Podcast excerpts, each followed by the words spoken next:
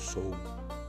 Na verdade, me preocupo com a natureza e com o futuro do planeta.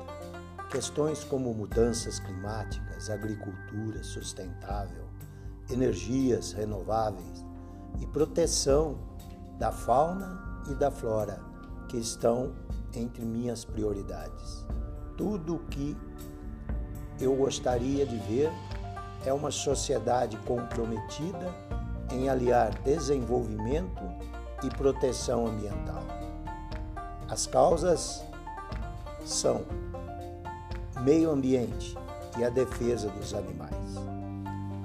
É também o que me incomoda muito são as desigualdades, como envolvendo a educação, cultura, inclusão e diversidade.